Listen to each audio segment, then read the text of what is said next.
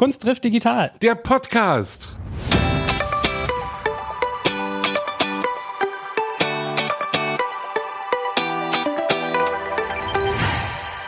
Meine Damen und Herren, wie immer mit dem charmanten Popprinzen Sebastian Krumbiegel. Und mit dem wohlriechenden, gut aussehenden Joel Kaczmarek, dem Podcast-Papst. Ha!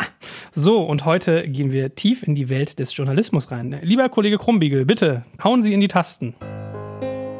Sie ist 1972 im schönen München geboren, eine deutsche Journalistin, Publizistin und Fernsehmoderatorin. Ich kenne sie auch noch sehr, sehr gut aus den ganzen Panoramasendungen, die ich mit ihr geschaut habe.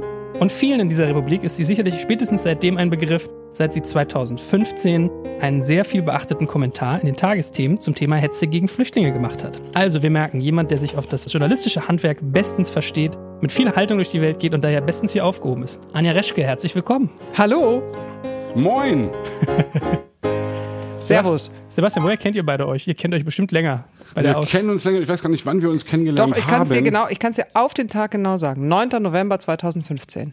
Weil es war der Stimmt. berühmte 9. November, es war 2015 In Dresden. in Dresden. Es war Pegida-Demonstrationstag und wir standen auf einer Veranstaltung und haben die Demokratie und die Zivilcourage hochgehalten. Ich weiß noch genau, das war damals Sächsischer Förderpreis für Demokratie, bei dem ich in der Jury sitze und du warst die Laudatorin für den Hauptpreis. Exakt. Und an diesem 9. November muss man jetzt mal sagen, also an dem wirklich, wie sagt man, an diesem Historischen? an diesem historischen Tag, an einem Montag hat die Stadt Dresden die Pegida-Demonstration erlaubt oder durchgewunken. Und du hast damals richtig, richtig, richtig auf den Putz gehauen und hast dich mit Herrn Hilbert, dem Oberbürgermeister, angelegt und hast wirklich gesagt, das kann man nicht machen an dem Tag, an dem die Synagogen brannten da eben Jahre später sowas wie Pegida durch die Straßen laufen zu lassen. Der war dann so sauer, dass er während deiner Musikeinlage, was du wahrscheinlich nicht mitgekriegt hast, mir die ganze Zeit wütend ins Ohr gebrüllt hat. Ich habe nur die Hälfte verstanden, weil wir, wie gesagt, der musikalischen Untermalung eigentlich lauschen sollten.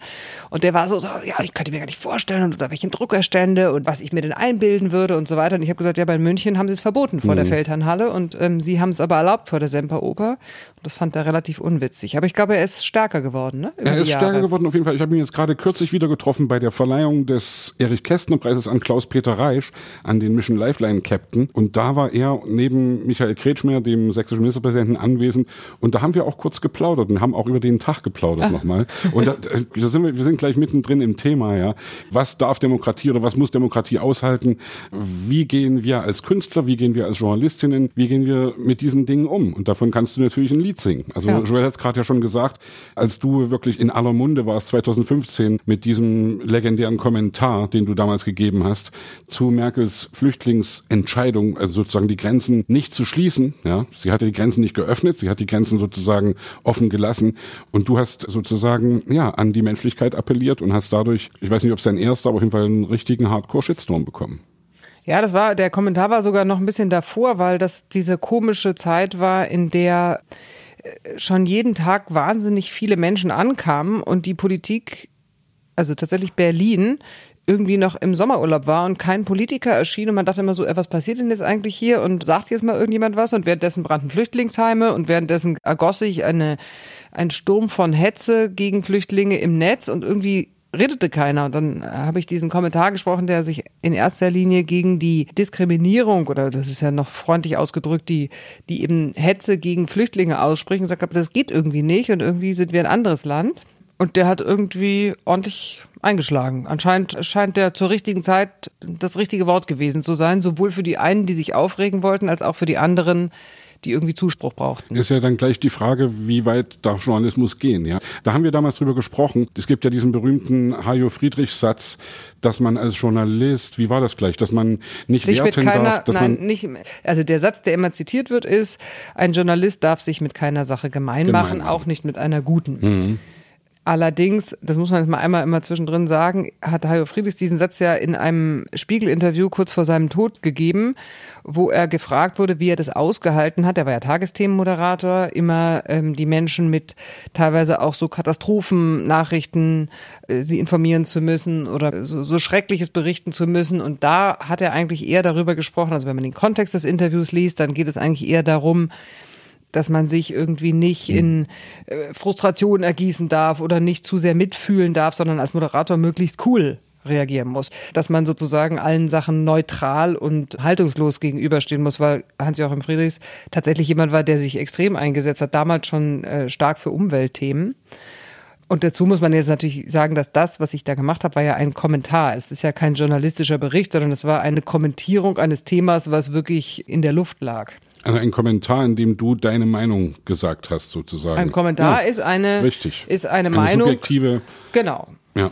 Ich würde es ja manchmal sogar zuspitzen. Also eigentlich ist ja mein Handwerk auch der Journalismus und ich werde ganz oft, weil ich ja im unternehmerischen Kontext viel mache, mal darauf angesprochen, auf das Thema Neutralität. Und ich habe oft Leuten geantwortet, ich bin der Meinung, es gibt gar keine Neutralität. Bei uns war es zum Beispiel damals so, ich habe ein Magazin irgendwie geführt. Wir hatten einen Investor, der auch in Unternehmen investiert hatte, über die wir teilweise berichtet hatten. Und dann haben wir uns irgendwann angewöhnt, immer drunter zu schreiben, über die Firma, über die wir hier schreiben. Äh, die sozusagen, wir haben eine gemeinsame Verbindung über den Investor, sozusagen aus Transparenzgründen. Und also ich habe für mich festgestellt, dass bei mir lustigerweise nie Geld der Hebel ist, dass ich aneutral werde, sondern immer eher Emotion und Mensch. Also wie geht dir das denn, wenn du über Themen berichtest, über Menschen? Ich bin der Meinung, man kann nicht neutral sein. Man hat immer irgendwie eine subjektive Note, die eigene Geschichte, die man einbringt, ein Verhältnis zu den Menschen. Also es ist irgendwie ein hehres Ziel, aber ich glaube ja immer ehrlich gesagt, dass das gar nicht so möglich ist. Naja, also ich glaube, per se gibt es in dem Sinne nicht Neutralität. Ich sage dann immer dieses schöne Beispiel hier, mein Glas Wasser. Wir können es jetzt beschreiben. Was ist es? Halb Definitiv voll, halb, halb leer. Voll. Halb voll. Ja, nur man kann nicht sagen, es ist irgendwie halb. Halb was denn? Halb gefüllt oder halb geleert? Also man muss sich irgendwie zu Dingen immer verhalten. Man muss immer irgendwie eine Perspektive einnehmen. Das heißt, komplette Neutralität gibt's nicht. Wenn wir jetzt heute, weiß ich nicht, reden über Weißrussland, was sich da abspielt, so, dann werden wir eine bestimmte Perspektive einnehmen, die natürlich geprägt ist dadurch, wie, keine Ahnung, das politische System in unserem Land ist oder wie ich aufgewachsen bin oder welche Erfahrungen ich gemacht habe, all diese Dinge. Dennoch, und das ist total wichtig, heißt es nicht, dass Journalismus irgendwie lostraben darf und einfach irgendwie einseitig irgendwas berichten. Dann, dann ist es Propaganda. Das geht nicht. Sondern die Aufgabe eines Journalisten ist es natürlich, so viele Perspektiven wie möglich zu recherchieren, dir anzugucken und auch zu berichten. So. Und dann, du musst dir doch immer erstmal, du kommst ja in neue Situationen rein, dann musst du dir irgendwie ein Bild machen von der Lage und dann musst du dir möglichst alle Seiten, also weiß ich nicht, wenn ich jetzt in der Demo, dann werde ich, wenn ich mit den Demonstranten rede, werden die sagen, ja, die Polizei ist übergriffig und weiß ich nicht, lässt uns äh, nicht gewähren und die Polizisten werden sagen, die Demonstranten halten sich nicht an Auflagen. Die, an Auflagen. So, und diese beiden Sachen, wie willst du das jetzt neutral? Du kannst jetzt beides darstellen, davon hast du aber dann natürlich als Leser oder als Zuschauer auch nichts, sondern du musst es irgendwann gewichten. Und das ist eben Recherche. Aber du musst der Sache so unvoreingenommen wie möglich begegnen und tatsächlich auch die bildest ja meistens eine Hypothese und dann machst du eine Gegenthese und du musst eben diese Gegenthesen genauso mit der gleichen Akribie recherchieren wie deine Anfangsthese. Tausend ich weiß nicht, wie viele Beiträge bei uns bei Panorama deswegen nie Beiträge werden, weil du einfach merkst, okay, die Geschichte stimmt nicht. Wir haben was Falsches angenommen und jetzt habe ich das durch Recherche überprüft und dann ist es eben keine Geschichte mehr. So. In der schnelllebigen Zeit, in der wir uns heute befinden, ist das ja auch eine echte Herausforderung, weil natürlich jeder Journalist, jede Journalistin der Schnellste, die Schnellste sein möchte oder muss auch, weil es natürlich auch ein Konkurrenzding ist. Wer hat irgendwie die Hot News sozusagen? Und da äh, sozusagen. War das nicht immer so? Ich glaube, es ist heute noch viel, viel schneller. Ich glaube wirklich, dass es heute noch schneller ist. Also ist es nicht heute schneller? Also sich eine Meinung zu irgendwas bilden zu müssen, ist heute, glaube ich, schwieriger in der Kürze der Zeit. Also berühmtes Beispiel Kölner Silvesternacht 2016 man hat sich, oder ich sage es mal, die Lügenpresse hat sich am Anfang nicht getraut darüber. Sag's nicht. Ne, ich, ich sage es ja extra in großen Anführungsstrichen und ich sage es ja extra, weil das sind ja die Leute, die dir die Dinge vorwerfen, die du dir äh, zu Unrecht vorwerfen lassen musst, ja, von den Leuten, ja, dass die Medien gleichgeschaltet sind. Also das sind die Vorwürfe, die immer wieder von den Leuten kommen, die das leugnen, was eigentlich Fakten sind, die dann mit Alternative Facts kommen und die dann eben mit Verschwörungstheorien kommen und die dann eben irgendwie sagen, du bist auf dem falschen Dampfer und du bist von der Regierung, von den Machthabenden bezahlt und wir müssen den Rundfunkbeitrag für dich bezahlen. Ich mache jetzt wirklich mal Debattierclub hier, ja. Und das ist dann das, wo ich dann denke, in der heutigen Zeit ist es schon schwieriger, Sachen schnell genug einerseits, aber andererseits eben doch gut recherchiert rauszubringen. Also Silvesternacht, am Anfang, man hat sich nicht getraut, darüber zu berichten. Und das, was berichtet wurde, war eben von einer Seite. Und das war schwierig. Oder ist das falsch? Ich glaube nicht, dass man sich nicht getraut hat, darüber zu berichten, sondern ich weiß noch, man darf ja immer nicht vergessen, es passiert sowas. Und dann, keine Ahnung, sitzt du in Hamburg beispielsweise, dann kriegst du irgendwie Agenturmeldungen oder hörst irgendwo was oder liest irgendwas und die, die Faktenlage war ja am Anfang komplett unklar. weil ja auch die Pressekonferenzen der Polizei so ein bisschen verwirrend waren. Die haben ja mal das und dann das und dann war es irgendwie mehr und weniger so. Man hatte ja gar kein Bild der Lage und daraus direkt eine, eine Schlussfolgerung zu ziehen und zu sagen, aha, so war's oder so war's, fände ich total unseriös. Ich weiß noch, dass wir, Silvester war, glaube ich, in diesem Jahr ein Samstag, wenn ich mich recht erinnere. Das heißt, oder ein Freitag. Das heißt, dann war erstmal das Wochenende, sind nicht so viele Leute da. Jetzt fängt ja so ein, so ein Jahr auch erst an. Dann kommen ja auch in Redaktion, Leute kommen zurück aus ihrem Weihnachtsurlaub und so weiter. Und dir dann klar zu machen, okay, was ist da passiert, wenn du da nicht dabei warst? Und wir hatten dann Donnerstags Sendung und dann haben wir die ganze Zeit überlegt, ob wir senden. Und ich habe gesagt, ich weiß nicht, was wir senden sollen, mhm. weil ich kann irgendwie keine Aussage dazu treffen, was da gerade passiert ist. Also das eine oder genau das, das andere wäre ja vorgeworfen, sozusagen. Das habe ich dann gesagt, ehrlich, und habe gesagt, ja, ähm, also würde mich blöd fühlen, aber wir könnten nichts dazu beitragen also mich sozusagen äh, nackig gemacht und ehrlich und boah, das ist echt, ähm, das ist uns schön um die Ohren geflogen. Also ich habe keinen jetzt keinen, also alle beklagen immer, es wird so schnelllebig und man soll doch bloß nicht so schnell werten und wir sollen nicht immer mutmaßen und wenn eine Katastrophe passiert, das weiß ich nicht. Gab doch immer diese Diskussion bei dem German Wings Absturz, wir sollten da nicht rumorakeln, was da passiert mhm. sein könnte, kommt ja auch nur Quatsch raus. Wenn du aber dann nicht orakelst und sagst, keine Ahnung, weiß ich jetzt gerade nicht, hab die Fakten nicht, ist es auch nicht gerade sehr gewünscht. Ne? Also schwierige schwierige Situation. Na, ich glaube, ein Problem heute ist ja auch, dass so diese Gatekeeper-Funktion der Medien irgendwie so erodiert wird. Also früher war es gefühlt so, als meine Großmutter oder vielleicht meine Mutter sich medial informiert hat, da gab es Medien, die hatten einen Auftrag, die haben irgendwie bestimmte Standards und einen Ethos, dem sie nachgehen. Und heutzutage kann ja eigentlich gefühlt jeder was in die Welt setzen. Also spätestens mit dem Aufkommen des Blogs war es ja so, dass jeder eine Meinung hat, dass ganz schnell Fakten geschaffen werden. Also, Podcast. Ja, genau so ein Handel wie ja. du und ich hier. Ja. also das merke ich auch, dass dann so ein, so ein Red Race, so ein Rattenrennen um die Klicks auch losgeht. Also ich finde auch krass, wie viele journalistische Headlines eigentlich so Clickbait sind. Ja? Total das darf man jetzt in dem Sinne nicht verteufeln, weil das ist einfach ein Wirtschaftsfaktor. Klar, je mehr Klicks, desto mehr Werbung oder desto teure Werbung kannst du schalten, desto mehr Geld verdienst du. Das heißt also die Aufgeregtheit des Internets oder die Aufgeregtheit, die Algorithmen belohnen, sind sozusagen auch ein wirtschaftlicher Erfolg. Das ist ja auch interessant, weil es gibt ja genügend Untersuchungen und Studien zu, dass natürlich ein Donald Trump mit all seinen Aussagen letztendlich zum wirtschaftlichen Erfolg von Medien führt, weil natürlich jede Schlagzeile oder jeder noch so absurde Ausspruch von Donald Trump erstmal sofort Klicks verursacht oder keine Ahnung von der AfD oder so. Also je krasser der Spruch, desto mehr Leute klicken's. Also das heißt, letztendlich beförderst du damit teilweise auch, also mit Donald Trump ist ja nun ein zumindest zu Teilen großer Verächter der freien Presse oder der bezeichnet alle, die ihn kritisieren als Fake News. Äh, das heißt, du schaufelst dir dein eigenes Grab, indem du dessen Sprüche dauernd perpetuierst und damit verdienst du aber Geld. Also es ist ein Paradoxon in sich. Was hast du denn für dich für eine Strategie entwickelt, damit dieser Situation umzugehen? Was hast du für eine Arbeitsmethodik für dich entwickelt, zu sagen, das ist so, ich muss Wirtschaft und meinen Anspruch an mich selbst und meine Arbeit ausgleichen? Naja, ich komme von den öffentlich-rechtlichen. Und das ist natürlich ein, ein großes Privileg und auch eben eine große Verantwortung. Und das ist etwas, was, glaube ich, ein Wert ist in der Gesellschaft, den man eben hervortun muss, dass man sagen muss, die öffentlich-rechtlichen oder der öffentlich-rechtliche Rundfunk in Deutschland ist dafür da, dass du Berichterstattung machst ohne wirtschaftliche Interessen. Also du hast im Prinzip im besten Fall eine Plattform, auf der sich Bürger treffen können, informieren können, die nicht von irgendwelchen wirtschaftlichen Interessen gesteuert ist. ist und wirtschaftliche Interessen sind auch die Interessen von Facebook oder auch die Interessen von YouTube, ne? Ist ja klar. Und ist das nicht im Kapitalismus dann eigentlich vorprogrammiert, dass, dass das Grab ist, das geschaufelt wird? für den öffentlich-rechtlichen Rundfunk. Also es ging ja damals los mit, als, äh, wie hieß er, Thomas damals RTL angemacht hat, dass sozusagen schon boulevardesker war, gerade die Nachrichten, und dass das natürlich mehr Einschaltquote hatte und dass dann die öffentlich-rechtlichen versucht haben, was ja auch verständlich ist, sozusagen da in irgendeiner Weise mitzuhalten und eben die Einschaltquoten auch zu kriegen.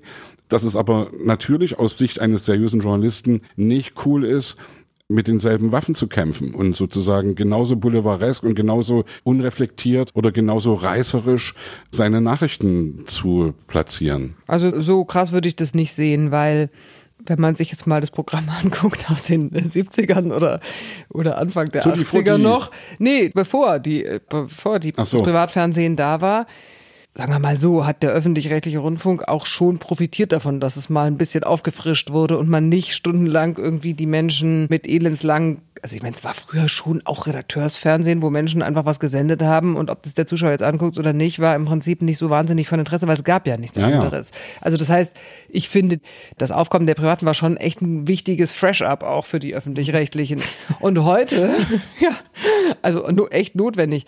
Und heute ist das Problem der Öffentlich-Rechtlichen ja nicht so wahnsinnig ein, ein wirtschaftliches Problem, also außer dass wir jetzt gerade über die Höhe der Beiträge diskutieren oder beziehungsweise die Parlamente darüber abstimmen müssen, sondern das Problem ist ja wie immer eigentlich eher ein politisches, ein der Versuch, das ist ja genau das gleiche wie bei der Kunst, ja. Wer darf eigentlich was sagen? Wie neutral muss jemand sein? Wieso kann der öffentliche rechtliche Rundfunk vermeintlich diese oder jene Sache mehr beleuchten? Darum dreht sich ja oder entbrennt sich ja gerade die Debatte und man hat ja schon gesehen, wenn du über Journalismus redest und über Informationen, haben die Privaten ja das mit privatem Geld, mit Wirtschaftsgeld nicht hingekriegt. Also ein politisches Magazin wie Panorama kann sich ein Privatsender nicht leisten. Das sagte auch Kogel, sagte auch. Fred Kogel, genau. Du kannst im Prinzip, wenn du das wirtschaftlich machst, kannst du keine, keine Informationen. Die Leute wollen Sport und Unterhaltung haben, aber nicht Informationen. So. Und Information muss anders geleistet werden. Das ist jetzt bei Zeitungen noch anders, aber in den elektronischen Medien ist das so. Ich meine, ich merke ja auch, ich glaube gar nicht so sehr, dass es immer um Wirtschaftlichkeit geht, sondern oft auch um Relevanz. Also ich kann mich gut erinnern, ich hatte mal eine Interviewanfrage vom ZDF Frontal 21, weil ich eine Biografie über drei Internetunternehmer geschrieben habe, die Samba-Brüder. So kennt auch gefühlt jeder Deutsche die Produkte von denen, also Zalandos von denen, Yamba, E-Darling, solche Sachen. Und dann weiß ich, waren wir beim Videodrehen und dann fragte der mich schon, ey, die Sambas haben ja diesen Amazon-Klon in Afrika gemacht. Und dann sind die hingegangen und haben dem lokalen Wettbewerber Konga die ganzen Internetadressen weggekauft. Wie würdest du das denn einschätzen und bewerten?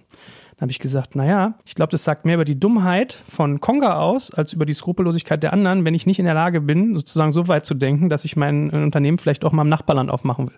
Ja, stimmt, hast du recht, hast du recht, hast du recht. Und als der Beitrag dann rauskam, war genau dieses Thema, glaube ich, mit fünf Minuten bedacht. Die haben eine Landkarte aufgemacht, haben die ganzen Samba-Buden, glaube ich, in Rot gemacht und die ganzen inländischen in Schwarz. Also es hat auch richtig so ein bisschen diesen Habitus gehabt von den armen Schwarzen, wird da irgendwie von den Imperialisten was weggenommen. Also da habe ich so gemerkt, okay, der hat es eigentlich inhaltlich ähnlich gesehen. Das ist wieder bei diesem Thema auch Subjektivität. Ein Faktum, Glas halb leer oder Glas voll. Wie bewertest du das? Man hat sich aber eher für die aggressive Verpackung entschieden. So, und das ist so, wo ich mich so ertappt habe, denke ich so, ah, also das wäre jetzt nicht meine Deutung der Geschichte gewesen. Und ich glaube auch aus validem Grunde, ne? Aber am Ende des Tages ging es da, glaube ich, um, um Relevanz und um auch ein bisschen diesen Ruf, den dieses Magazin ja, glaube ich, auch hat, sozusagen frontal, also nach vorne und so das ist, was mich manchmal schmerzt, dass die Information, genau wie du eigentlich gesagt hast, man ist im Wettkampf, irgendwie äh, Eyeballs ist ja immer so das, das Facebook der Begriff, also du konkurrierst um die Augen der Nutzer und wenn die anderen halt hart werden, werde ich selber auch härter. Das ist so mal so ein bisschen meine Sorge dabei. Geht's dir da auch so? Naja, ich meine, das kann man ja nun deutlich beobachten, dass mit dem Einzug vor allen Dingen von Social Media natürlich die Schlagzeilen und der Ton massiv härter geworden ist. Und wie oft beobachte ich, dass auch in klassischen, seriösen Medien Schlagzeilen sind, wo ich denke, Jesus, was machen die denn da? Holla Dieu, das ist doch eigentlich ein äh, gutes Medium und der Artikel ist dann auch total differenziert und ausgewogen, aber die Schlagzeile knallt echt rein, so. Und natürlich hat das, hat das was mit dem Kampf um Aufmerksamkeit zu tun und der hat sich natürlich nochmal massiv verschärft, weil das ja, da sind wir wieder bei vorher, weil das natürlich der Algorithmus auch belohnt. Und also man darf es ja nicht vergessen, wenn man jetzt zum Beispiel nur mal die Startseite einer Zeitung online anguckt, ist die ja viel kleiner von dem, was dir angeboten wird, als jetzt die gedruckte Seite. Ja, das heißt, die Auswahl ist total klein geworden und das, was auf dieser Startseite ist, ist ja nicht mehr weil Redakteure fanden, keine Ahnung, heute ist die USA das wichtigste Thema und die Einigung zum Rente oder sonst irgendwie, sondern weil ja ausprobiert wird, was gucken die Leute an. Das die heißt, Klicks. genau. So, wo, gucken die Leute und dann rutscht es da vorne hin. Das heißt, du bist ganz, ganz anders, klar, Algorithmus gesteuert und das ist den meisten Menschen gar nicht klar. Dass der Teufel auf den größten Haufen scheißt, sozusagen. Also das ist jetzt böse gesagt, ja, aber da ist es am Ende so, dass sozusagen den Leuten das vorgesetzt wird, was sie hören wollen? Oder dass man dazu angehalten ist oder dass man um nee, ich Erfolg glaube, dass zu die haben, Menschen ja gar nicht wissen, was sie, das ist ja der Witz von Journalismus. Das ist ja auch das, was mir manchmal Angst macht. Du weißt doch vorher noch nicht, was du hören willst, wenn du es ja noch gar nicht vorliegen hast, ja? Also wenn ich jetzt überlege, wie oft wir Beiträge machen, Also mein, mein, Lieblingsbeispiel ist immer, wenn ich mir so überlege, so du kannst ja alles mögliche verpacken und jetzt in die Mediathek und in YouTube und in keine Ahnung was, aber die Leute müssen es ja finden. Dann machen wir zum Beispiel so einen Beitrag, der läuft dann in Panorama, ganz klassisch im linearen Fernsehen, ist dann, weiß ich nicht, an Stelle Nummer drei im, in dieser Sendung und zwar die Frage, was macht eigentlich das Heimatministerium? Horst Seehofer hat ja damals, als er Innenminister wurde, mit großem Pomp das Heimatministerium auch mit begründet und gesagt, das möchte er gerne auch haben. So, das äh, war ein wichtiges Ding. Und dann haben wir halt mal so nachgefragt, was machen die denn eigentlich so? Sehr viel Geld und sehr viele Beamten und so weiter reingeflossen. Was machen die denn eigentlich so? so äh, netter, putziger Beitrag. Den guckst du dir natürlich in so einer Sendung, kommt der vor. Aber wie soll der denn im Netz vorkommen. Also ich meine, niemand würde ja bei Google eingeben Heimatministerium oder was macht das Heimatministerium? Also wo wollen die Leute das finden? Und das ist etwas, was ich zum Beispiel nicht beantworten kann heute. Keine ja, du, Ahnung, wie du, wir das schaffen. über Social Media natürlich, weil dann wird dann gepostet. Also ich sehe viele, was weiß ich, auf Facebook sehe ich Beiträge von Panorama, von irgendwie, was eben irgendwelche Leute Ja, posten. aber das, was bei Facebook oder sonst irgendwie dann hochgerankt wird, ist ja das, was diskursiv ist. Jetzt ist vielleicht die Geschichte, was macht das Heimatministerium jetzt nicht das, was jetzt die Debatte in Deutschland monstermäßig anfacht, ja? Also das ist ja jetzt was anderes, als wenn du darüber diskutierst, nehmen wir jetzt noch weitere Flüchtlinge aus Moria auf. Das heißt, es wird nie nach oben gerankt und damit verschwindet so ein Thema. Ich kann ja erstmal die Analogie bringen zu meinem Beruf, also Musiker oder Popmusiker zu sein. Und da ist es ja auch so. Natürlich ist erstmal provozieren ganz gut, um Aufmerksamkeit zu erregen. Also was weiß ich, wenn wir mit unserem Lied, das alles ist Deutschland, ja, wir haben damit provoziert, das war uns völlig klar, dass wir damit provokant sind und das hat, um es mal ganz platt zu sagen, auch funktioniert. Oder wenn du dir eine Band wie Rammstein nimmst, die Leni Riefenstahl Sequenzen für ihre Videos benutzen oder die sich jetzt bei ihrem letzten auch Deutschland-Lied, das sie dann auch noch als Trailer rausgebracht haben, eben in KZ-Uniformen filmen lassen, was für einen Aufschrei gesorgt hat. Und die Frage ist sozusagen, inwiefern da der Zweck die Mittel heiligt, sozusagen einen Diskurs mit einem lauten Knall erstmal ins Rollen zu bringen oder ob das schon unseriös ist. Aber ist es nicht der Zweck von Kunst? Das finde ich sowieso. Das finde ich sowieso. Also ich finde, der Zweck von Kunst ist immer auch zu polarisieren. Also wie heißt es immer so schön? Der Künstler hält der Gesellschaft den Spiegel vor, ja. Und das ist schon der Zweck von Kunst, glaube ich. Also für mich auf jeden Fall. Also natürlich kann ich auch Lieder singen über Liebe, Triebe, Herz, Schmerz, aber das ist dann irgendwann auch auserzählt. Und für mich war es immer klar, mehr zu machen. Also was weiß ich, mein Demokratielied zum Beispiel, wo du auch im Video dabei warst, neben vielen anderen Leuten, das war mir wichtig, so ein Lied zu machen, auch wenn es kein besonders sexy Thema ist. Und selbst dieses Lied und, oder dieses Video, wenn du das dir auf YouTube anguckst und wenn dir dann die Kommentare drunter durchliest, da ist echt nur Beschimpfungen, nur irgendwie, ja, irgendwie äh, Gutmenschen. Na gut, aber du Vorwürfe. darfst natürlich auch nicht vergessen, gerade Social Media ist dafür konstruiert, dass du dich aufregst. Also ich meine, wann kommst du da drauf, Bad irgendwas News da rein? Ja, auch Ja. keine Ahnung, guck dir doch an die, weiß ich nicht, Hotelbewertungsportale. Was schreiben die Leute da rein? Öh, habe ich Schimmel in der Ecke, Genau. in der Badezimmerfliese, irgendwas. Aber niemand schreibt da rein, Das war so fantastisch. schön sauber, ja. So, äh, wa- was motiviert dich dazu? Es ist doch immer, wenn Leute sich aufregen oder ärgern über was. Das heißt, die ganze Konstruktion von Social Media ist ja im Prinzip Empörung, Aufregung, Erregung und all diese Dinge. Das heißt,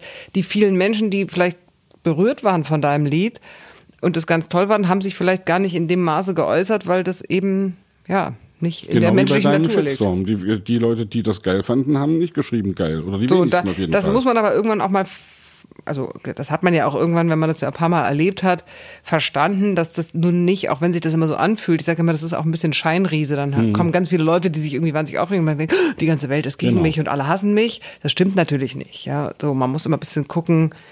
Letztendlich gibt es ja auch genügend Untersuchungen, wie wenig das eigentlich sind, die das machen und dann Bots und Echokammern Ja und- und genau und wie, ja. wie viel große Wirkung, wie laut das halt ist, aber es ist nicht die Masse. So. Was ist denn dir so passiert oder was hast du denn für Erfahrungen gemacht in dem Bereich und wie gehst du damit um, mit Shitstorms?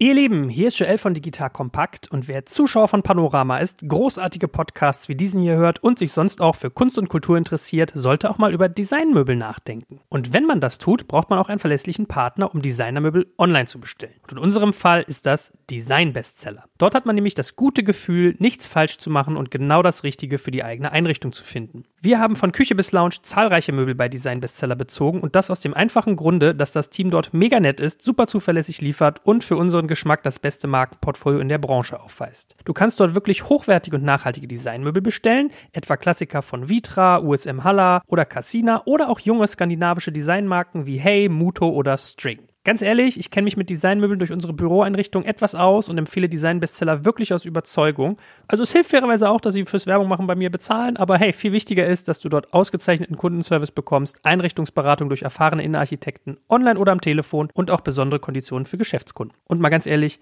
die letzten Wochen und Monate haben uns allen, glaube ich, gezeigt, wie wichtig ein schönes Zuhause ist. Und wenn du das deine mit Designbestseller verschönern möchtest, dann habe ich unter digitalkompakt.de slash bestseller die richtige Weiterleitung für dich. Und mit dem Gutscheincode kompakt bekommst du auch noch 10% Rabatt auf ausgewählte Produkte. Natürlich verlinke ich das auch in den Show Notes und alle Sponsoren findest du immer auch auf unserer Sponsorenseite unter digitalkompakt.de slash Sponsoren ach Gott, das ist ja schon so lange ein Thema und das begleitet einen ja jetzt schon so eine Weile. Natürlich ist es das erste Mal, wenn du das erlebst, so damals 2015, unangenehm und erschreckend und weiß ich nicht, wenn dich Menschen beschimpfen oder wenn sie dich bedrohen oder ermorden wollen oder all diese Sachen, dann denkt man erstmal so, huch, was ist denn jetzt passiert? Mittlerweile kann man ja damit umgehen. Und mittlerweile weiß ich auch, okay, also ich meine, das ist ja genau wie du weißt, welches Thema du besingen musst, was dann los ist, weiß ich natürlich ganz genau. Die sieben großen Themen so ungefähr, bei denen du weißt, okay, jetzt geht eine Woge wieder hoch. Manchmal erwischt sich auch überraschend so, klar. Mhm dass sich jetzt Leute aufregen, dass du Debatte hast, daran gewöhnt man sich. Ich finde inzwischen ganz schön krass diese konzertierten Aktionen, also diese klaren Kampagnen, die nur dafür da sind, einzelne Menschen fertig zu machen und zu diskreditieren und damit schon die freiheitlich demokratische Grundordnung zu untergraben. Und deswegen gehen sie natürlich viel gegen Politiker oder vor allem Politikerinnen, genauso gegen Journalistinnen, mhm. mehr als gegen Journalisten, aber auch Männer mhm. sind auch betroffen, aber Frauen noch mehr. So, und dann wird da zur Jagd geblasen und dann fängt einer an. Und das sind natürlich auch klassische rechtspopulistische bis rechtsextreme Influencer, die machen ein Ding und dann trabt diese ganze Trollarmee hinterher. Und das sind schon oft eben ja so klar gesteuerte und gezielte Aktionen, die nichts mehr mit einem Diskurs oder mit einem wütenden Bürger oder mit jemandem, der sich Sorgen oder sonst irgendwas zu tun hat. Das muss man irgendwann mal verstehen. Deswegen ist mir immer total wichtig zu sagen, wenn ein Journalist angegriffen oder eine Journalistin angegriffen wird oder eine Politikerin oder ein Politiker, dann kann man natürlich gucken, okay, hat der was Blödes gesagt, dann kann man sich darüber aufregen, aber in der Regel geht es ja gar nicht um die Sache. Dann muss man verstehen, damit wird das System angegriffen. Da ist nicht ein Journalist angegriffen, sondern da wird die freie Presse angegriffen und sonst gar nichts. Oder da wird das politische System oder das demokratische System angegriffen und nicht Frau Künast, weil sie was gesagt hat, was den Leuten nicht passt. Darum geht es. Und das, glaube ich, muss man schon noch mehr verstehen heute. Und wer am lautesten schreit, kriegt eben dann die Aufmerksamkeit. Das ist ja leider auch so, ne? Also die, wie gesagt, die Headline, die Schlagzeile ist, also bei Bild ist es ja so, die sagen immer, Interview mache ich, die Schlagzeile macht jemand anderes. Und die Schlagzeile ist dann immer so, dass du erstmal denkst, und dann liest du den Artikel und denkst, ach so. Und dann, wenn du den Artikel überhaupt liest, aber die meisten Leute lesen eben dann doch nur die Headline. Und das ist das, was mich immer so durcheinander bringt, ja. Also die Frage, ich weiß gar nicht, wie ich sie formulieren will, ob man sozusagen mit denselben Waffen zurückschlagen kann oder sollte, wie das diese Leute tun. Ja? Nein, das sollte man nicht. Und man muss sich, glaube ich, bei diesen ganzen Themen sehr klar machen, also wenn du in so einen Shitstorm gerätst oder in so einen Hasssturm, dann muss man sich schon sehr klar machen, was passiert da gerade, warum passiert es und was ist das Ziel dessen und was ist mein Ziel, was kann ich damit gewinnen. Und ich glaube, es ist total, es gibt ja diese Regel, die alle Menschen, die sich mit Social Media beschäftigen, gut kennen, die 90-9-1. Also 90 Prozent der Leute gucken nur zu. Das ist wie so ein Tennismatch. Kannst ja sehen, wenn du bei Twitter mhm. so, hör, wer, wer schreibt das, wer schreibt das, so, die sind, lesen nur mit. 9 Prozent sharen und liken, also die verteilen nur weiter und 1 Prozent ist aktiv. So, die machen neue ja. Posts und so weiter. Und die Frage ist, kannst du, wenn du jetzt irgendwie gerade angegriffen wirst, was dagegen stellen, damit die 90 Prozent auch nochmal eine andere Seite hören, nicht immer nur für die Befeuerung von der einen Seite. Und oft ist es so, dass wenn du der Angegriffene bist, kannst du das gar nicht machen. Du brauchst sozusagen Support. Man muss sich das immer vorstellen, finde ich, wie so ein Marktplatz und einer steht in der Mitte am Marterpfahl und wird beschmissen mit Steinen und faulen Eiern und keine Ahnung was. Und wenn aber jemand von der Seite kämmt und noch einer von der Seite und sagt, ey, Moment mal, so nicht, dann bist du schon mehr. Wenn du der Einzelne bist und sagst, aber ich war es doch gar nicht, ich war es doch gar nicht, wirst du sofort, hast du keine Chance. So. Das, glaube ich, muss man sich klar machen. Ich will jetzt nicht so eine Anscheißerfrage bringen. Es interessiert mich ernsthaft, wenn du jetzt in Regierungsverantwortung wärst, mit deiner Erfahrung, die du mit Medien und vor allem sozialen Medien gemacht hast, würdest du da irgendwas tun? Würdest du irgendwie regulieren in irgendeiner Form? Würdest du irgendwie Gesetze schaffen oder Datensachen machen? Gäbe es irgendwas, was du daran ändern würdest? Also ich meine, es ist ja nicht so, dass sie es nicht versuchen, ja. Also das Netzwerkdurchsetzungsgesetz und das Anti-Hate Speech oder wie heißt das Gesetz sind ja so erste Versuche. Das funktioniert ja nur so halb gut und natürlich ist das total schwierig, weil eine Plattform wie meinetwegen Facebook oder sonst irgendwie ja auch der Witz eigentlich der ist, dass du eine Meinungsfreiheit garantierst. Ich finde es schon persönlich total krass, dass du im Netz oder im digitalen Raum Dinge möglich sind, die im nicht digitalen Raum klar mit Gesetzen und äh, Justiz und so weiter geregelt sind. So, jetzt versuchen sie ja immer mehr da reinzugehen. Das ist natürlich fast nicht zu schaffen. Das heißt, ich glaube, wir sind da auch noch nicht am Ende. Ich glaube schon, dass du mehr in die, also du musst natürlich gucken, dass Menschen wieder Verantwortung dafür haben, für das, was sie sagen. Es geht ja gar nicht darum, die Meinung einzudämmen, aber du musst schon sagen, okay, da ist auch jemand mit Klarnamen. Also die Frage, musst du nicht eine Zuordnung zu Personen machen, damit du auch für das stehst, was du da sagst, ja, und nicht einfach nur irgendwie Müll rausdonnern kannst. Das finde ich zum Beispiel eine wichtige Maßnahme und auch schon die Verantwortung. Also es war ja interessant jetzt während Corona, dass Facebook und YouTube schon versucht haben zu filtern, die ganzen falschen Nachrichten zu dem Virus, damit da nicht eine komplette, ja, ein Desaster entsteht. Also sie beginnen ja manchmal zu verstehen, dass da eine gewisse Verantwortung liegt. Natürlich so sehr klein, weil es sind eben keine gewählten Regierungen, sind keine Politiker und sie haben nicht diese Verantwortung. Man darf die ihnen auch gar nicht zuschreiben, aber man kann das nicht so lassen weil dafür sind die zu groß und zu einflussreich. Und das ist eigentlich echt, das ist krass, dieser digitale Raum, dieser digitale Anarchie, die sich da gebildet hat. Ja, die Marktregulierung sozusagen, das war, wie, wenn ich das richtig verstanden habe, Joel. Also du hast vorhin selbst gesagt, Anja, am Ende geht's um Klicks, um Geld verdienen, man könnte jetzt noch weiterführen, um den Kapitalismus, ja, muss man so ganz platt zu sagen, ja. Und so habe ich ein bisschen deine Frage verstanden. Also wenn man die, das klingt jetzt wieder total bescheuert. Wenn man dem Kapitalismus, wenn man dieser Krake freien Raum lassen würde, wäre das nicht gut. Und das wissen wir ja, es gibt irgendwie Kartellrecht, es gibt irgendwie verschiedene Regulatorien, die eben eingesetzt werden. Es gibt die sogenannte soziale Marktwirtschaft, äh, eben nicht mehr den Manchester-Kapitalismus. Weißt du, worauf ich hinaus will? Also das, so habe ich die Frage jetzt verstanden, wie man was verändern würde sozusagen, um dieses Dilemma, in dem wir uns befinden, dass eben diese Gier nach schnellen und nach reißerischen Themen und nach reißerischen Schlagzeilen, dass man das eben irgendwie unterbinden kann. Natürlich kann man sagen, es ist nicht alles Meinungsfreiheit. Natürlich, gerade jetzt mit Corona-Leugnung und was weiß ich was, kann man irgendwie ganz klar sagen, oder es gibt Gesetze, die sagen, freie Meinungsäußerung ist eben nicht, den Holocaust zu leugnen. Das ist ein Straftatbestand und da muss man reingrätschen. Und das ist richtig und, und das ist gut so. Und in die Richtung habe ich deine Frage ein bisschen verstanden, was man sozusagen verändern könnte, oder habe ich das falsch verstanden? Nee, eigentlich hat sie es genau richtig beantwortet. Also ich sehe das auch so, diese Anonymität im Netz manchmal, dass man Dinge sagen kann. Mir ist so im Kopf geblieben, wie Dunja Hayali mal so einen Brief vorlas, wo jemand erzählt hat, 1900 irgendwas wäre sie schon im Plötzensee direkt erschossen worden, die hat man gar nicht erst ins Lager geschoben. Das, sowas finde ich fassungslos, macht mich das. Und da, da bin ich bei dir, da denke ich so, warum ist sowas unter dem Deckmantel der Anonymität gedacht.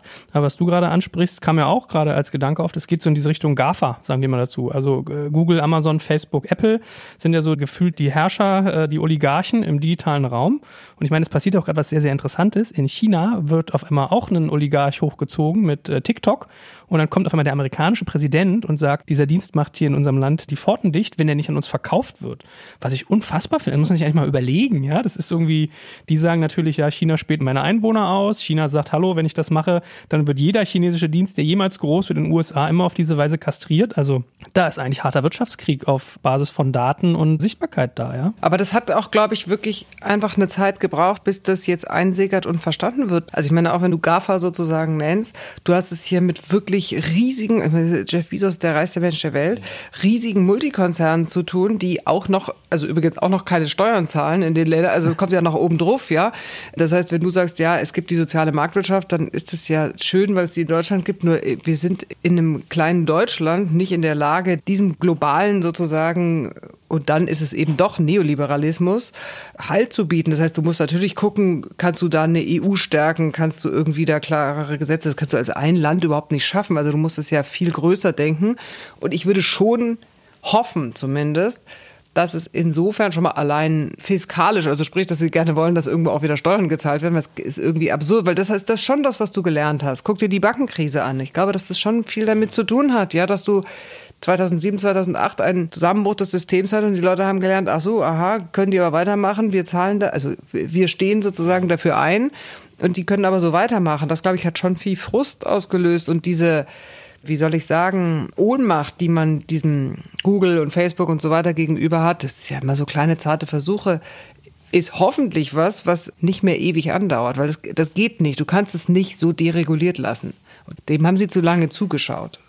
Ich meine, es gibt ja sogar Leute, die sagen, ob man es nicht wie China hätte machen sollen, seinen europäischen Markt abschotten, die Amis draußen halten und eigene Player aufbauen, ja? Ja, hätte, hätte, aber das ist, glaube ich, jetzt zu spät. Ne? Ja, könnte, nein, ist ja richtig so. Also das Gleiche haben wir ja zum Beispiel, wenn wir jetzt immer mit Interesse gucken auf Streaming, also jetzt, wenn ich nochmal vom öffentlich-rechtlichen Rundfunk gucke, so auf Streamingdienste wie Netflix oder Amazon Prime oder sowas, die natürlich jetzt den Markt aufräumen und da richtig schön mit Geld kommen und dann die kommen aber mit amerikanischem Geld oder mit keinem Ahnung Geld, was sie so viele Abonnenten gibt's ja hier noch nicht, sondern es sind ja vor allem US-Abonnenten und räumen sich den europäischen Markt und da hat Europa nichts entgegenzusetzen. Es gibt keine europäische Plattform, die dagegen. Es gibt auch kein europäisches Google. Gab's sogar mehrere, waren alle Platten ganz schnell. Ja, also so Everwatch oder so war ganz schnell ganz schnell die Schotten dicht machen dürfen. Ich weiß gar nicht, vielleicht gibt's die sogar noch. Oder MyVideo hat ja auch Angebot oder Pro7 Sat 1. Aber du hast recht, in der, in der Tat stinken wir da ab. Was mich ja nochmal interessieren würde, ist, wir haben jetzt diese ganzen Umstände aufgemacht. Wie arbeitest du denn in deiner Redaktion? Also, wenn ihr jetzt für Panorama einen Beitrag macht, wie geht ihr vor? Wenn du einerseits sagst, man guckt natürlich immer Herr der Münze, ja, so nach dem Motto, was klickt gut, also da schaut man schon drauf. Auf der anderen Seite hat man einen Auftrag und das sozusagen, was du gesagt hast, ihr könnt Sachen machen, die man privat nicht machen kann, weil ihr gerade nicht so viel umsatzorientiert gucken müsst. Wie geht ihr ran? Wie entdeckt ihr Themen für euch? Wie bewertet ihr die und wie geht ihr dann vor? Also nicht so sehr mit den Angriffen, sondern mit tatsächlich Themen machen. Naja, gut, Themen machst du natürlich immer im, äh, keine Ahnung, in Redaktionskonferenzen besprechen wir Themen. Was ist, also du versuchst natürlich schon irgendwie die Debatten, die gerade da sind, so im Großen und Ganzen zumindest erstmal zu überlegen, haben wir dazu irgendwas? Also jetzt ging es viel um das Thema Polizeigewalt und Rassismus, so zum Beispiel. Dann denkst du nach, okay, was kannst du dazu bieten? Gibt es da noch irgendwie einen Aspekt? Also ich finde immer, unsere Sendung muss was haben, was nicht schon überall in der Aktualität abgebildet wurde, sondern irgendwie nochmal so ein zweiter Blick, wo du nochmal eine andere Perspektive drauf kriegst. Das hat natürlich auch viel, was wir da an Themen diskutieren, damit zu tun, was Menschen, die schon lange sich in irgendwelchen Themengebieten tummeln, mitbringen. Je länger du, du, dich damit beschäftigst oder je intensiver du dich mit dem Thema befasst, desto mehr siehst du ja auch, okay, aha, guck mal, jetzt habe ich den Gesetzentwurf ganz gelesen, den jetzt jemand vielleicht nur aus den Nachrichten überflogen hat, ist mir aber aufgefallen, XYZ stimmt hier nicht oder ist irgendwie vergessen worden, sowas. Also das heißt, im Denken immer noch schon klassisch nach journalistischen Kriterien, was könnte interessant sein für den Zuschauer. Aber natürlich ist die Herausforderung, die du jetzt gerade merkst, und es ist echt lustig, weil es jetzt so mit aller Wucht gerade so einbricht, merke ich auch bei uns, also jetzt nicht erst seit gestern, so schlimm nicht, aber schon frischer, so wie verändert dieses digitale, diese digitale Welt, wo du eben nicht mehr sagst, ah, Donnerstag, wir senden jetzt heute und das ist jetzt in der Woche XY, wo weiß ich nicht, die US-Präsidentenwahl stattfindet, sondern irgendwann im Netz. So, was für Themen sind da wichtig? Das finde ich ist eine richtig schwierige Aufgabe für alle Journalisten, weil das so die, die Kriterien ändert, nach denen du normalerweise vorgehst. Ja, ich merke ja, also viele Leute kriegen Pop-up-Nachrichten auf ihr Handy und du kannst ja die Einstellungen dir selbst irgendwie, was, was du eben alles kriegen willst. Und ich merke immer, dass die Schlagzeilen von, was weiß ich, von Bild oder Fokus reißerischer und also da geht's eben dann um irgendwelche was weiß ich, um sexuelle um Kindesmissbrauch, um Mord und Totschlag und aber um das war doch bei der Bild immer so. Ja, aber es ist jetzt trotzdem so, dass das irgendwie tierisch laut und tier okay, die Bild war immer laut. Ich, ich hatte so eine Überschrift, die fand ich echt nervig. Es gibt ein Reiseportal, das heißt Omio und also es geht ums Thema Travel. Und dann gab es in der Bild eine Schlagzeile, weil die wurden finanziert, wo natürlich ein Unternehmer sagt, ich freue mich ein Loch in den Bauch, dass ich in Zeiten von Corona Geld kriege. Und dann war der Titel, trotz Reisestress und Corona, Inder bekommt 100 Millionen zum Reisen, weil der Geschäftsführer von dem Laden irgendwie indisch ist. So, das ist so, da verstehe ich ein bisschen, was du meinst. Das ist ja relativ blanker Rassismus eigentlich auf eine Art, zumal es auch so klingt, als wenn er die 100 Millionen für sich kriegt, so zum Verprassen, ja. Und da bin ich schon ein bisschen bei, aber ich habe dich unterbrochen, entschuldige. Also, das ist ja auch eher eine Frage, die ich da stelle, oder wie man eben wie, also, was, ich, was weiß ich, weißt du, dieses Ding, was jetzt war, was war das gleich? Wo diese Mutter in Solingen ihre fünf Kinder oder vier, also dieses Drama, wo dann die Bildzeitung losgerannt ist und diesen Freund von dem einzigen überlebenden elfjährigen Jungen die Screenshots abgedruckt hat und damit eben rausgegangen ist. Das ist schon niederträchtig. Das ist schon irgendwie echt eine Sauerei. Und das hat Gott sei Dank auch ja für einen Aufschrei gesorgt, dass man sozusagen ja, dass man die Würde des Menschen antastet sozusagen mit sowas, ja. Aber Sebastian, das finde ich richtig süß, dass du dich darüber noch so aufregst. Also es verrührt mich richtig, weil ich so denke, die Bildzeitung, sorry, also ich meine, ich bin ja seit 20 Jahren Journalistin. Ich bin ins Archiv von Panorama, da gab es schon 1963 empörte Beiträge über die Bildzeitung. Ganz echt, die Bildzeitung ist halt auch die die verlorene Ehre der Katharina. Nein, Blum. sie haben ja. auch das Problem, sorry, da gehen die Leser weg und die haben wie alle Zeitungen ein echtes Problem, ja, so und ich finde die Bildzeitung völlig irrelevant. Die sind nicht irrelevant, die sind schon sehr mächtig. Also auch im Netz sind die schon irgendwie sehr mächtig. Ja, Bild.de ist mächtig, aber also sie ist jetzt auch nicht relevanter für diese Leute. Ich finde diese ganzen Portale mit Fake News oder mit Halbwahrheiten finde ich viel schwieriger als jetzt. Also ich meine, die Bildzeitung, da weiß wenigstens jeder, jeder weiß, was die Bildzeitung ist, wie man das einschätzen muss. Die war nie anders. Jetzt ist sie genauso laut, ist sie halt jetzt im Netz, wie sie es früher in ihren großen Lettern auf dem Titel war.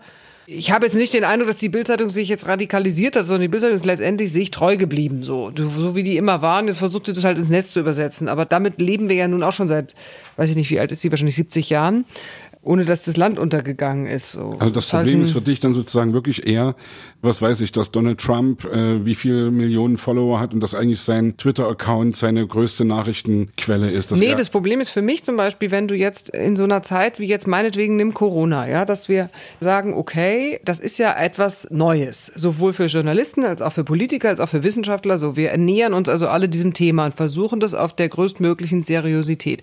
Da haut der eine Ministerpräsident sicher mal über die strenge und sagt, okay, diese Maßnahme, dann sagst du nachher, was ein Schmarrn. Da wird sicher auch mal zu viel in die eine Richtung berichtet oder die andere, die wird zu wenig gesehen. Aber so im Grunde genommen fühlte ich mich jetzt mal grundsätzlich von der breiten Palette der Medien ganz gut informiert. Ich hatte das Gefühl, alle bemühen sich irgendwie mir zu erklären, was ist das für ein Virus und was muss ich jetzt machen. Ja, und im März haben sie noch gesagt, Masken bringen nichts. Na gut, dann haben sie halt jetzt im April festgestellt, sie bringen doch was, dann ziehen wir halt welche an. Aber ich stelle dann fest, dass daneben eine Unmenge von Attila Hildmanns und ja und absurden, also jetzt das ist ja schon wieder extremst, ja, also die totalen Verschwörungstheoretiker sind ja schon wieder extremst, aber so ein ja Arzt XY hat in seinem Blog aber gesagt, das ist nicht schlimmer als eine Grippe. Und Herr Wissenschaftler Pipapump hat auch noch irgendwas. Und der Orthopäde weiß auch noch irgendwas dazu. Und das wird genau gleich gewertet wie all diese Sachen, wo du sagst, es hat aber ein Virologe und wenn du das jeder zieht sich halt so in seine Ecke zurück und sucht sich das aus, was ihm schmeckt. Und diese Fragmentierung, diese vollkommene Auflösung von einer gemeinsamen Ebene, auf der wir diskutieren, die ist die, die mir Sorgen macht. Ja, du kannst ja, nimm das Thema Klimawandel. Man kann jetzt leidlich und gerne und stundenlang darüber diskutieren, ob es gut ist, dass wir mehr Solarpanels oder mehr Windkrafträder oder mehr, keine Ahnung was, Biogasanlagen, whatever machen. Da kannst du streiten darüber, kannst du unterschiedlicher Meinung sein. Wenn du aber sagst, den Klimawandel gibt's gar nicht, der ist nicht menschengemacht, was 98 Prozent der Wissenschaftler aber sagen, und du das gleich wertest wie die 98 Prozent, die zwei Prozent, dann haben wir keine Basis mehr. Worauf diskutieren wir? Wenn du sagst, er ist nicht menschengemacht, dann muss ich mich auch mit nichts beschäftigen. Verstehst du? Und dann haben wir keine Basis, auf der wir als Demokratie oder als Gesellschaft diskutieren können. Das finde ich das Problem. Mhm. Wie ist das bei dir, wenn du so das Berufsbild des Journalisten nimmst? Also, wir halten ja alle unser Privatleben, glaube ich, tunlichst aus der Öffentlichkeit raus. Aber wenn du mal an die Jugend denkst, an Kinder, findest du das ein erstrebenswertes Berufsbild? Beziehungsweise, wenn du jemanden an die Hand nimmst, der diesen Beruf erlernen will heutzutage, was würdest du ihm mit auf den Weg geben? Also witzigerweise fand ich ja, hätte sie mich vor zehn Jahren gefragt, hätte ich gesagt, äh, mach's nicht, ja, wird nicht Journalist, weil die ja. Zeiten sind echt schwieriger geworden, vor allen Dingen eben wirtschaftlicher. So, man darf echt nicht vergessen, natürlich gibt es weniger Zeitungsabos. Das ist schon eine schwierige Aufgabe für die klassischen Medien zu überleben. So, und die Bedingungen sind schlechter. Heute finde ich interessanterweise, dadurch, dass sich im Netz nochmal so viele Möglichkeiten gegeben haben und das, was man jetzt heute so schick Influencer nennt, eine ganz neue Form, auch nochmal eine, eine direktere Form von Journalismus ergeben hat, die ja auch viel näher ist an dem Zuschauer oder Hörer, finde ich es jetzt wieder total spannend. Also zum Beispiel, woher kommt denn dieser irrsinnige Erfolg von Podcasts? Finde ich jetzt schon lustig, ja? ja? Also, dass Menschen jetzt plötzlich anscheinend ein Bedürfnis haben, Gesprächen zuzuhören. Und zwar so, das, das Irre an Podcasts ist ja, es reden Menschen mit dir, wie man halt miteinander redet und nicht in so einer teilweise getragenen journalistischen Art und Weise. Und das jetzt auch im Fernsehen hast du das ja genauso, oder im Bewegtbild, wie man hat, oder im Video, das auszuprobieren und da mit den anderen technischen Möglichkeiten, du kannst einfach mit deiner Kamera los oder mit deinem Mikro, mit, du kannst mit dem iPhone schon Interviews machen und kannst sie schneiden und noch fort, finde ich schon cool. Ich meine, macht, macht ihr das auch, dass wenn so neue Medien aufkommen, dass ihr dann sagt, okay, jetzt brauchen wir einen Panoramakanal auf TikTok oder jetzt gucken wir mal, ob wir Snapchat machen oder seid ihr eher so, dass ihr sowas abwartet? Also wie, wie hypefreudig seid ihr bei euch? Naja, das hat ja immer was mit Ressourcensteuerung zu tun. Und ich glaube, dass man da scheitert, wenn man einfach sagt, ach, jetzt stellen wir, also es war ja jahrelang sehr lustig, weil man nicht vergessen darf, dass normale Journalisten, die also jetzt für ihr Blatt geschrieben haben oder für Hörfunksendung gearbeitet haben, für Fernsehen gearbeitet haben, alles, was sie nicht wussten, wohin sonst, das stellen wir online. So als ob online ist so eine, so eine, aha, ach so, die Leute, die sich im Fernsehen nicht dafür interessieren, interessieren sich aber dann anscheinend online. So alleine dieses umdenken, dass natürlich ein Facebook-Kanal oder ein TikTok-Kanal mit der gleichen Akribie und Liebe und Fleiß betrieben werden muss wie ein Fernseh, wie eine Fernseh, sogar noch mehr. Du bist ja weltweiter Konkurrenz ausgesetzt. Das heißt, das kannst du nicht machen. Du kannst nicht einfach ein Panorama-TikTok-Kanal, da musst du den ja auch gescheit machen und gescheit machen kostet Personal und Geld. Also musst du dich ja konzentrieren, wen will ich erreichen, so. Ich meine, wie ist das uns bei euch? Was ist so eure Währung? Also du hast vorhin gesagt, es ist euch wichtig, dass ihr ein Thema beleuchtet, was noch nicht in der News-Aktualität quasi in der Newspresse schon breitgewalzt wurde. Also ihr wollt so einen gewissen inhaltlichen USP haben. Aber was ist so ein, ein Inhalt, eine Sendung, wo du am Ende der Woche ins Bett gehst und sagst, wow, habe ich einen super Job gemacht, bin ich mit mir im Reinen, freue mich total hab Wert gestiftet. Naja, also wenn ich jetzt zum Beispiel mal angucke, wir hatten jetzt sehr viel Berichterstattung über Cum-Ex. So, Cum-Ex ist ein entsetzliches Thema, wenn man sich damit beschäftigt, weil es echt mühsam ist zu verstehen, wie irgendwie eine Gruppe von Anwälten, Bankern und Beratern sich irgendwie ein kompliziertes System ausgedacht haben, wie sie dem Staat schön Steuergelder rausziehen können. Bleiwüste, grauenvoll, will sich ja keiner mit beschäftigen. Aber total wichtig, wir reden wirklich von Milliarden, ja, die uns, also wirklich, das ist der größte Steuerraub überhaupt. Und da dran zu bleiben und das zu übersetzen und auch zu gucken, okay, wie hat die Politik reagiert und das in einen geilen Film zu übersetzen, den die Leute auch angucken, das ist uns gelungen. Und das ist zum Beispiel was, da denke ich mir, Chaka, das ist ja super, dass wir das geschafft haben. Schafft ihr das oft? Also ich habe bei mir so die Erfahrung gemacht, die Aufmerksamkeitsspanne der Leute ist auf gefühlt so 20 Sekunden Videos im Internet irgendwie zusammengeschrumpft, oder? Ich meine, ihr habt sicherlich auch nochmal eine gewisse Klientel, aber. Nee, würde ich nicht. Also da sprechen auch die Zahlen dagegen. Ist ja echt interessant. Du kriegst ja jetzt viel mehr Zahlenmaterial. Klar, früher gucktest du ja immer nur auf die Quote, aber wenn du zum Beispiel mal anguckst, kannst ja bei YouTube oder auch in der Mediathek ziemlich gut gucken, was haben die Leute anguckt und wie lang ist die Verweildauer. Das ist ja da die entscheidende Währung. Gar nicht so sehr, wie, wie oft haben die Leute angeklickt, sondern wie lange sind sie bei einem Stück geblieben. Und du siehst, dass Menschen schon oft auch also witzigerweise in der Digitalwelt funktionieren, also in YouTube und Mediathek funktionieren so kurze Stücke nicht so gut, also so fünf Minuten oder acht Minuten, sondern eher dann, keine Ahnung, Mediathek, setze dich schön in den Sessel, dann machst du dir jetzt eine Doku an oder einen langen Film von 30 Minuten. Und da ist eigentlich auch eine ganz vernünftige Verweildauer da. Also da hast du dann schon so teilweise 13, 17, 19 Minuten. Das ist ja echt gut, bei insgesamt 30 Minuten das kommt ja auch auf das Medium an. Natürlich, klar, wenn du jetzt TikTok-Videos machen würdest oder Facebook-Dinger, kannst du natürlich dann nicht 30 Minuten reinstellen. Weil das ja eher so nebenbei, gucke ich mal eben in der U-Bahn schnell irgendwie so. Deswegen meine ich, die Bedürfnisse jeder unterschiedlichen Plattform sind so unterschiedlich, dass man nicht sagen kann, ah cool, hey, sind wir total hip, machen wir auch mal ein bisschen TikTok, weil du musst das dann schon auch gescheit machen. Wie siehst du das denn strategisch, das ganze Fernsehgeschäft eigentlich? Also es gibt ja nicht wenige, die so dieses ganze Thema lineares Fernsehen mittlerweile in Zweifel stellen, auch wegen Netflix, wegen Amazon Prime. Also es ist ja mittlerweile so, Comedy-Formate gibt es in diesen auf Abruf-Plattformen, es gibt da irgendwie Reportagen. Also was macht das mit euch auch? Merkst du das in eurem Berufsalltag, dass diese Plattformen da sind, die so on demand sind, die irgendwie immer alles auf Abruf bieten? Also wer setzt denn heute noch hin und sagt 20.15 Uhr, vielleicht Tatort am Sonntag so gefühlt, ne? Aber das hat ja stark nachgelassen, dass man dieses, dieses Lineare so. Oder ist es meine Bubble, in der ich mich gerade bewege? Mhm.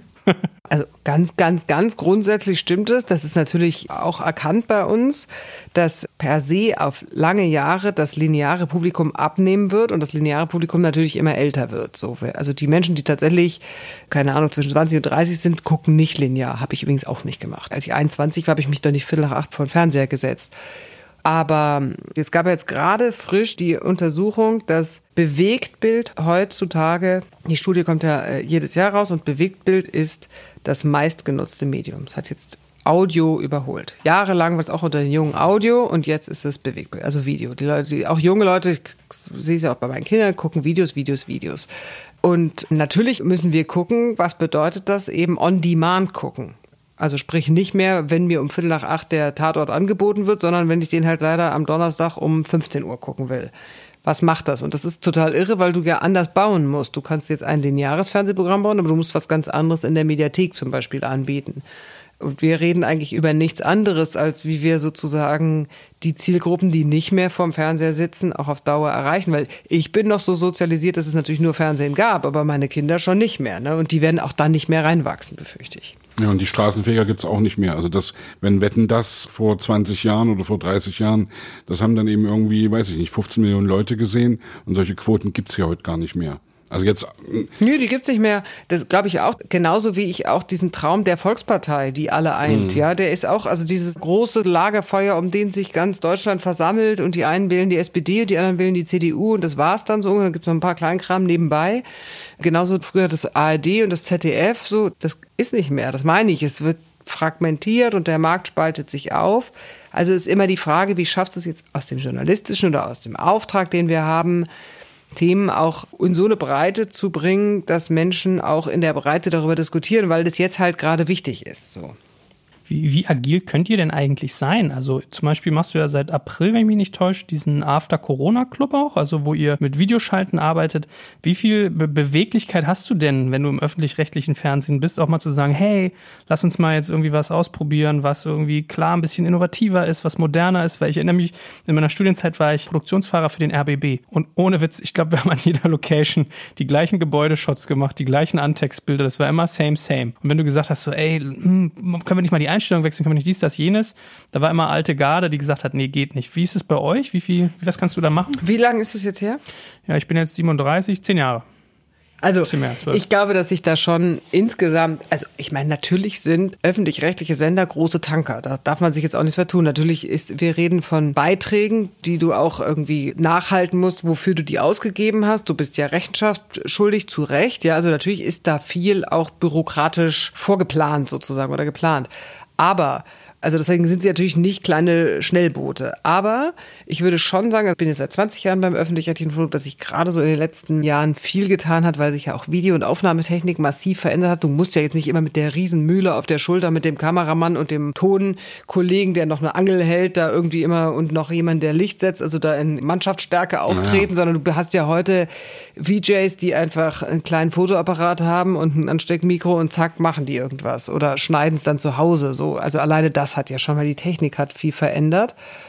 Und natürlich kannst du in diesem gesteckten Rahmen auch agil sein. Also jetzt, wenn ich zum Beispiel den After-Corona-Club, das war ja echt eine Idee, die wir so in der Redaktionskonferenz haben gedacht, okay, jetzt äh, neben der Aktualität, es ist ja irre, was gerade passiert. Sowas hatten wir noch nie. Was macht denn das mit uns als Gesellschaft? Was hat denn das für Auswirkungen? Es wäre doch total interessant, darüber zu reden.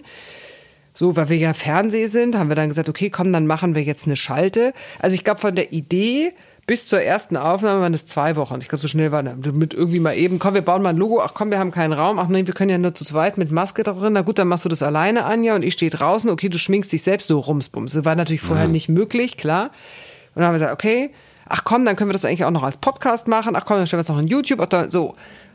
Das ist natürlich schön, sowas auszuprobieren und dann merkst du auch, ah, guck mal, geht. Ich finde ja interessant zum Beispiel, wie wir jetzt durch Corona gemerkt haben, wie selbstverständlich es geht, dass du auch in der Tagesschau das wäre früher nicht gegangen, einen O-Ton hast von keine Ahnung wem, den du dir über eine Skype-Schalte geholt hast. Das war früher, mhm. wäre das technisch nicht. Und heute hast du dich aber ganz schnell daran gewöhnt und dann denkst du dir, ach schön, habe ich jetzt den und den im O-Ton dazu, den würde ich ja sonst nicht kriegen. War das also auch ein bisschen Digitalisierungs- oder, wie sagt man, Agilitätsbeschleuniger Corona für euch? Ich glaube für alle, oder? Also ich weiß nicht, Corona hat ja nun in jeglicher Hinsicht diesen Sachen lahmgelegt, ja, und Kreativitätsschübe ausgelöst, ja. ja. Und was ist so, also was ist deine Währung, wenn du sagst, ihr habt Rechtfertigungsdruck natürlich und eigentlich ist interessant, hast du angedeutet, für eine Verweildauer. Woran wirst du gemessen? Also schaut ihr zum Beispiel mehr auf Mediathekabrufe, weil ihr wisst, es ist irgendwie zukünftige Zielgruppe. Sagt ihr, ich will irgendwie TV-Einschaltquote haben. Was sind so eure Top-KPIs, wie wir bei uns sagen? Ach, mein Lieblingswort, diese neue Neusprechsprache, wo ich immer bei ja, jedem zweiten Wort nachgucken ich muss, auch. was es eigentlich was heißt. Was meinst du? Hä? KPI? Diese, KPI heißt Key Performance Indicators, das heißt quasi deine Messwerte, an denen du Anja ist hochbegeistert, die ich nie gesehen KPI, KPI, KPI, ja. Caipirinha magst du lieber genau. als KPI. Caipirinha, yeah. Naja, also das ist ja letztendlich auch im öffentlich-rechtlichen Rundfunk insofern anders, weil wir eben nicht wirtschaftlich gemessen werden. Natürlich gibt es noch eine alte Fernsehquote, natürlich gibt es Marktanteile oder äh, MAs, wie sie so heißen, im Hörfunk. Medien und natürlich Ach, guck mal, Medienanalyse. Abkürzung, so, so. Deutsch. Aber sehr deutsch, wollte ich gerade sagen. Medienanalyse. Und natürlich guckst du bei den einzelnen Kanälen dann, in der Tat bei YouTube zählt Verweildauer, bei, keine Ahnung, Instagram würden mehr die Interaktionen zählen, so die sind jetzt bei uns ja nicht anders als bei anderen. Trotzdem, und das muss man ja immer noch mal betonen, hat der öffentlich-rechtliche Rundfunk auch einen anderen Auftrag. Wir machen auch Dinge, die keine KPIs erfüllen, weil sie eben zu unserem Auftrag erfüllen. Da müssen wir natürlich noch viel mehr darüber nachdenken, wie bringen wir die an den Mann, ja, so, aber ganz ehrlich, mit einer Übertragung von einem Elbphilharmonie-Konzert wirst du im Fernsehen nie Millionen holen. Und trotzdem ist es aber wichtig, weil es auch Kulturgut ist. Oder mit einem abgefahrenen Dokumentarfilm, der irgendwas so, weiß ich nicht, das ist halt auch Kunst. Das macht ja kein anderer. Das ist aber auch der Job von uns. Spagat zwischen Arte und RTL 2. Oh, du machst ja eine Spanne auf. Naja, ich, ich denke gerade so, weil ihr euch das, das KPI so nicht schmeckt, ich glaube wegen dem Anglizismus, habe ich jetzt richtig verstanden, ne? Ich merke, dass ich dauernd diese ganzen, es gibt jetzt nur noch Content Manager und keine Ahnung, KPIs und Product Owners und ich höre nur noch solchen Sprech, das geht mir wahnsinnig auf den Zeiger, wenn ich ehrlich bin. Na, ich habe es manchmal, ich bin die Tage, war ich am Kudamm und dann standen neben mir zwei Mädels, die waren jetzt dann nicht ungebildet aus. Also das war so ganz normal, wie, wie du und ich, oder wie ich auch gewesen wäre als Teenager. Und dann reden die so, ja, der hatte irgendwie krassen Barbo-Beef mit dem und dann hat der hier rumgegrinscht und so. Also jedes dritte Wort war Englisch und ich habe, glaube ich, jedes vierte nicht verstanden. So, wie ist denn das bei eurem Medienprodukt? Also überlegt ihr euch, auf wen ihr das ausrichtet, dass ihr sagt, hey, wir haben hier irgendwie Bildungsauftrag, das soll deutschlastig sein, wir haben irgendwie eine Altersgruppe von X oder versucht ihr auch mal junge Zielgruppen abzufischen? Das ist ja schon fast eine, das ist ja schon fast eine gemeine Frage. Muss ja, nee, äh, interessieren uns nicht. Wir, wir wollen interessieren nur uns für nur, alte wir wollen Leute. nur für 80 plus. So, also, Naja, aber ich meine, der Vorwurf steht ja immer ein bisschen im Raum, dass öffentlich-rechtlich so Silver Surfer Pendant im TV ist. Ne? ja, das kotzt mich aber an. Jetzt sage ich es mal direkt, immer dieser Vorwurf, weil das ist immer Menschen, die sich nicht damit, Entschuldigung bitte, beschäftigt Nee, haben, weil wir immerhin vor fünf Jahren unter anderem Funk gegründet haben. Eine Plattform oder wie man es nennen will, mit lauter Angeboten für Menschen, die aus dem Kika rausgewachsen sind bis 30, von 14 bis 29. Es gibt davor den Kika, der ja nun auch erfolgreich ist. Also das heißt, wir haben gerade im Moment noch eine Lücke zwischen 30 und 50. So, die müssen wir jetzt schließen mit der Mediathek, aber ab dann haben wir ja Menschen im Programm. Der öffentlich-rechtliche Rundfunk besteht ja nicht nur aus dem dritten Programm im Bundesland XYZ, sondern es sind ja auch äh, jugendliche Radios, es sind ja auch Podcasts, es sind ja auch, wie gesagt, auch Herr Böhmermann oder sonst irgendwas sind auch öffentlich-rechtlicher Rundfunk. Also man darf ja nicht immer so tun, als ob das jetzt nur weiß ich nicht, Rosamunde Pilcher und äh, Volksmusik, obwohl ich auch Volksmusik absolut berechtigt finde. So. Du, also ich biete dir herzlich an, dich an mir abzuarbeiten, mal Ja. mich zu ärgern. Das ist ja, ich gebe dir eine Plattform hier Ja. genau zu dem Thema. Wie gut funktioniert das denn? Wie wird es denn angenommen, wenn du sagst Funk für jugendlichere Zielgruppe? Wie verfängt das? Weil Böhmermann zum Beispiel, den hält man ja auch gefühlt eher so im 1B mit ZDF Neo, im 1B-Programm. Kommt jetzt ins. Hauptprogramm. Ah, echt? Oh, dann jetzt- ist es Ja, an mir vorbeigelaufen. ja, Okay. Ja, jetzt, und zwar jetzt demnächst, ne? Jetzt. also ich glaube jetzt Ja, in, nicht so- in Kürze. Also Ja. der war jetzt ein knappes Jahr weg und jetzt kommt er ja, genau. Oh Gott, ich habe jetzt keine Zahlen da, aber natürlich ist ja da auch der Versuch gewesen, sowohl unterhaltend als auch natürlich journalistisch. Und ich weiß, dass wir bei Panorama haben ein, wie soll ich sagen, ein, ein junges Reporterformat aus Akuren, was sozusagen aus der Panorama-Familie, das heißt Steuerung F, und das ist ein Reporterformat, was investigativen Journalismus machen soll. Und ich meine, da gibt's schon ein paar Sachen, die für große Aufmerksamkeit sind. Also wir reden da schon von teilweise Millionen Abrufen. Also nicht jedes Video, aber unter sechsstellig sind wir nie. Und wenn du jetzt zum Beispiel so eine, was die, eine wir hatten die Vernehmungsvideos des Mörders von, des mutmaßlichen, er ist ja noch nicht verurteilt, Mörders von Lübcke zum Beispiel da drin, das hat Riesenwellen geschlagen. Oder was hatten wir gerade, der, der Rapper, oh Gott, jetzt komme ich wieder, Bushido? Nein, welches ist der berühmteste Rapper Deutschlands? Capital Bra. Capital Danke. Bra. Capital Bra hat bei uns also erzählt von seiner, jetzt kommt die zweite Frage, wie heißt dieses Schmerzmittel, was man immer nimmt? Was Tilidin. danke. So, also Capital Bra hat über Tilidin bei uns ähm, gesprochen und seine Sucht und wie schlimm das ist und wie falsch das war, dass er das immer besungen hat. Das sind echte fette Beiträge, die wirklich sehr viele Abrufe holen. Also ich würde sagen, ich glaube, das funktioniert. Hat sich eigentlich mal in den Fingern gejuckt, mal bei Sat1, Pro7 Sat1 oder RTL oder irgendeinem anderen privaten reinzuschnuppern oder war öffentlich-rechtlich immer deine Heimat? Ich habe da keine Berührungsängste. Ich kenne auch viele Kollegen, von daher ich finde, es sind auch, die machen auch gute Sachen. Aber natürlich aus dem Bereich, aus dem ich komme, also sprich der gesellschaftskritisch-politische Journalismus, haben die nichts im Angebot. Das ist sozusagen für dich deine Messgröße. Oder sich selbstständig zu machen? Hast du mit sowas mal überlegt? Nö, das ist nicht meine Messgröße, sondern das ist einfach mein Thema. Also ich bin ja jetzt nicht, ich meine, man könnte jetzt auch sagen, dass ich jetzt eine irre gute Ulknudel bin. Weiß ich jetzt nicht, habe ich nie ausprobiert, aber das wäre jetzt ein kompletter Break mit dem, was ich bisher bin. Bleiben mal dabei, wir brauchen das. Also da bin ich, sage ich jetzt gar nicht irgendwie, weil, um die Honig ums Maul zu schmieren. Also es, es gibt ja auch diesen Anglizismus Infotainment, ja, das ja auch so, also ist es jetzt Information oder ist es Entertainment? Natürlich ist es auch so, wenn du Leute informieren willst, solltest du sie auch unterhalten. Also du solltest mindestens sie bei der Stange halten und eben nicht irgendwie eine dröge, langweilige Rede halten, sondern du musst auch immer die Leute entertainen, wenn du sie unterhalten willst. Und das, glaube ich, schaffst du ja auch, ja. Also schaffst du als Person. Ja, ich, mein, ja. ich bin jetzt auch Journalist geworden und nicht Entertainer. Also das ist jetzt, das stimmt, das kann man, ich könnte jetzt auch fragen, warum bist du nicht Clown geworden? Dann würdest du sagen, ja gut, ich doch. liegt mir nicht oder keine Ahnung, warum bist du nicht Atomphysiker geworden? Ja, weiß nicht. Na, ich glaube, um nochmal jetzt, nochmal die Analogie zu meinem Beruf, bei, bei, mir geht das alles irgendwie auch Hand in Hand. Ich sehe mich nicht nur als Unterhalter, ich sehe mich schon auch als. Nein, natürlich nicht. Als, würde, als, ich würde dich auch also, nicht als Unterhalter ja. sehen.